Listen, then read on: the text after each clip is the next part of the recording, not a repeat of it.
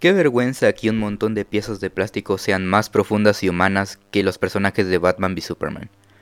Este chiste va para largo, así que acostúmbrense.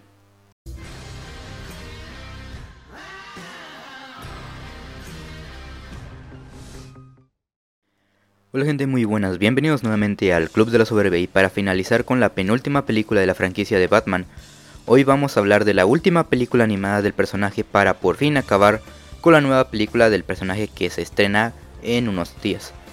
Eh, como mencioné, solo le haría una reseña a dos películas animadas del personaje que sean más relevantes y de mayor producción, las cuales serían Batman, la máscara del fantasma y esta última que es de Lego Batman Movie. En esta historia Batman es el héroe más grande de toda Gotham, la ha salvado una inmensa cantidad de veces que prácticamente lo tiene todo, pero durante toda su cruzada como superhéroe se da cuenta de lo solo que está, y a su vez el Guasón tramará algo que puede condenar a toda Gotham y a su gente. Esta película es un spin-off de The Lego Movie del 2014. Los directores de esta película pasaron a producir esta nueva cinta y quien dirigió este trabajo fue Chris McKay, quien ya había dirigido varios episodios para la serie de Robot Chicken, serie que por cierto recomiendo y que aparte se nota que deja demasiado énfasis en el humor que puede ser absurdo y un poco ácido. Sin embargo, a mí en lo personal me gustó. Esta película la veo como una parodia ya que conoce bien al personaje de Batman, que se toma el tiempo de burlarse de todos aquellos estereotipos del personaje, incluso mitos que han surgido de él. Conocen su universo y lo explotan de una forma tan ridícula pero con tanta gracia y estilo. Por ejemplo, la voz de Batman, su cuerpo viril, sus gadgets, sus sentimientos, sus villanos, su identidad secreta, la relación que tiene con los otros miembros de la Liga de la Justicia, Robin, Alfred, Barbara Gordon, incluso su comida favorita y las películas que ve. Esta cinta hace que sientas atracción por el personaje de Batman en sí. Refleja muy bien todos los aspectos y características del personaje, contando de forma más infantil, absurda y muy graciosa. Ahora agrega que contiene una muy buena animación como lo habíamos visto en The Lego Movie, Hace tiempo que no veía una animación de stop motion que me encante tanto como esta película. Hay unos momentos donde se nota que hay agua, como lo es el río o la lluvia, pero fuera de eso, todo, absolutamente todo, está hecho con piezas de Lego y cubre cada detalle que hay en pantalla.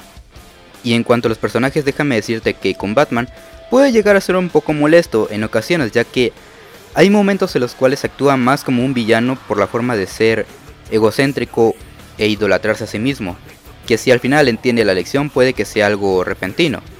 Richard Grayson o Robin le cambiaron el origen como lo conocemos. Aquí se termina convirtiendo en el hijo adoptivo de Bruce Wayne, y es quien a través de la película hará sentir a Batman el valor de pertenecer a una familia. Es un chico alegre e ingenuo, que la verdad es bonito verlo y cómo interactúa con el propio Batman. Y en mi opinión el mejor personaje de la película, el Guasón. Aquí vemos un acercamiento más íntimo a la relación de amor-odio que tiene con Batman, como busca ser su mayor némesis y tiene un plan muy bueno para demostrarlo. Me hubiera gustado ver un poco más de escenas de él, ya que todo el mayor enfoque se lo lleva, y es quien causa mayor carisma en la película. En vez de eso pasan a contar más de los personajes secundarios como si estuvieran mucho más involucrados. Robin y Bárbara me gustaron, pero quizás no llegan a tener el mismo impacto que el Guasón, o incluso Alfred, o incluso la compu, que aquí en esa película es una mamada, güey.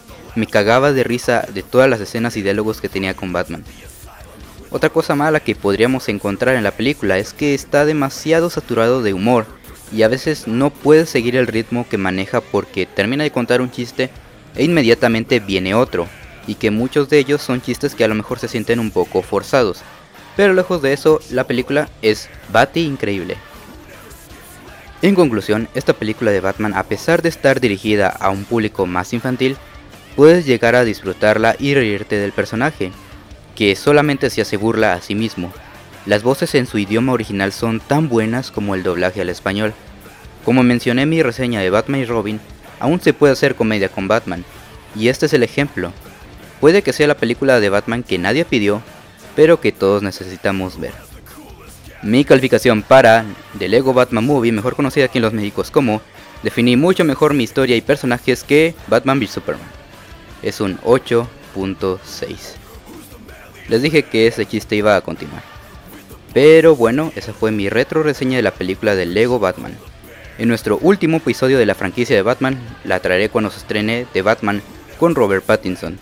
Y bueno gente, eso ha sido todo de mi parte. Yo soy Dante, y esto fue El Club de la Soberbia.